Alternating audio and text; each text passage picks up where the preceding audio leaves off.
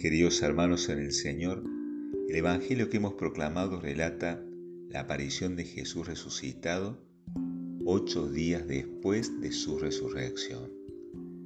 Y lo hace por segunda vez a sus discípulos que estaban reunidos, desconcertados y con miedo.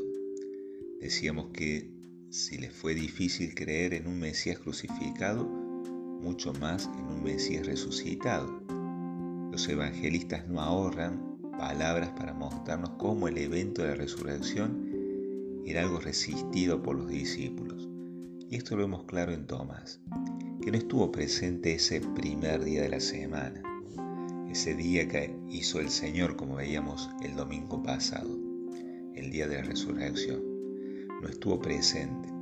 Y ante la confesión del resto, hemos visto al Señor, Él responderá, si no veo la marca de los clavos en sus manos, si no pongo el dedo en el lugar de los clavos y la mano en su costado, no lo creeré. Los evangelios no dicen dónde estuvo Tomás estos siete días desde el día glorioso que hizo el Señor. Su respuesta no solo era un reproche a la comunidad, que con alegría y temor fue testigo de la resurrección, sino también y quizás principalmente a Jesús. Es como si lo desafiara exigiendo pruebas, condicionando su fe en Cristo. En su interior se sintió como desplazado, no tenido en cuenta por Jesús. Justo se aparece cuando Él no estaba. Quizás se sentía poco digno, pero quisiera rescatar algo de esa comunidad que se encontraba encerrada por miedo a los judíos. Es probable que ese miedo los haya mantenido unidos, pero rezando al Señor, compartiendo la angustia. Esa comunidad que se encontraba herida por la desilusión, pero a que pesar de todo estaban unidos rezando, a esa comunidad se les aparece el Señor resucitado. Recordemos aquello que decía, cuando dos o más están reunidos en mi nombre, allí estaré yo. Qué importante es ver a la comunidad como un espacio para sanar las heridas, siempre y cuando no se cierren a la presencia de Jesús. Cuando yo digo comunidad también me refiero a la familia, como pequeña comunidad. Y también no solamente un espacio para sanar las heridas, sino un espacio para compartir las alegrías. Hay un dicho que dice que una pena compartida es media pena y una alegría compartida son dos alegrías. la comunidad como espacio para compartir ayuda a la contención y la maduración de las personas. Tomás, confundido por los acontecimientos, prefirió alejarse, vivir solo su dolor, reprochando al resto si no veo la marca de los clavos en sus manos, si no pongo el dedo en el lugar de los clavos y la mano en su costado, no lo creeré. En el fondo estas palabras son un reclamo a la misericordia de Dios. Él también quería ver a Jesús resucitado. Quería escuchar nuevamente sus enseñanzas. Quería recuperar la alegría que caracteriza a todo discípulo de Cristo. Lo cierto es que pasaron siete días desde la primera aparición a la pequeña iglesia reunida en el cenáculo y su desafiante postura ante Dios de condicionar su fe. Siete días de silencio de Dios.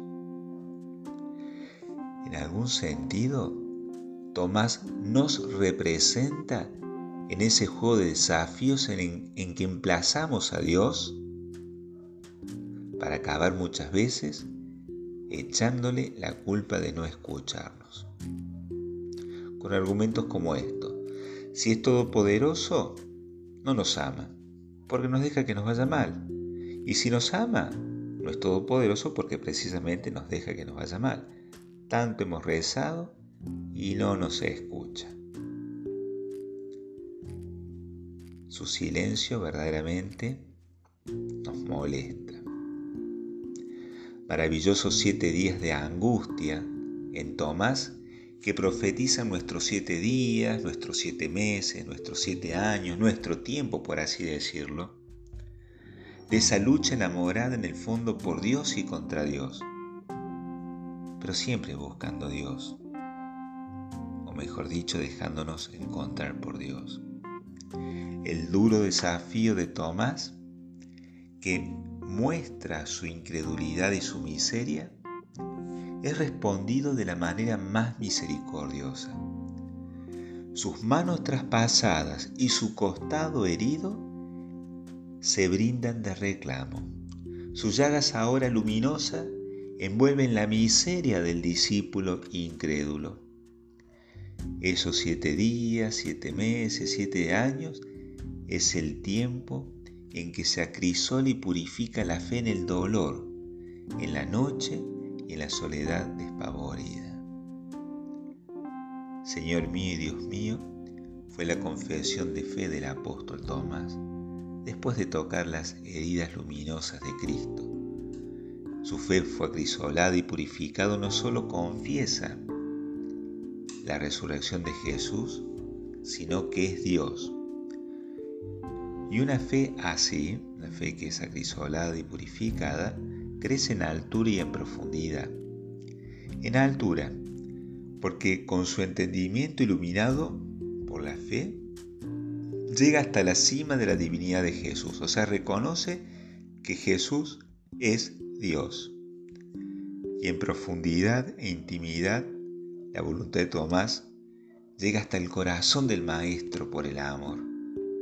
Lo y lo proclama apasionadamente y reiteradamente mío. Señor mío y Dios mío, es mío.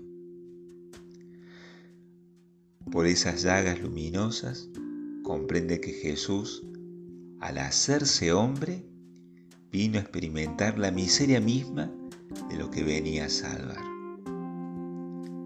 Señor mío y Dios mío, es la respuesta de Tomás a la misericordia divina que exigió una fe purificada, en este caso en el silencio de Dios durante siete días. Él y todos los discípulos acompañados por el Espíritu Santo experimentarán la misericordia divina y esa experiencia les cambiará el corazón para siempre. No solo perciben que recibieron dones, sino que se convierten en don. Y ese es también nuestro desafío. Discernir la cantidad de dones que hemos recibido de Dios para ser don para los hermanos, para darnos a los hermanos no es otra cosa que experimentar la misericordia de Dios a partir de esos dones que hemos recibido de Dios para poder ser misericordia para el hermano, para poder, para poder ser instrumento de misericordia para el hermano.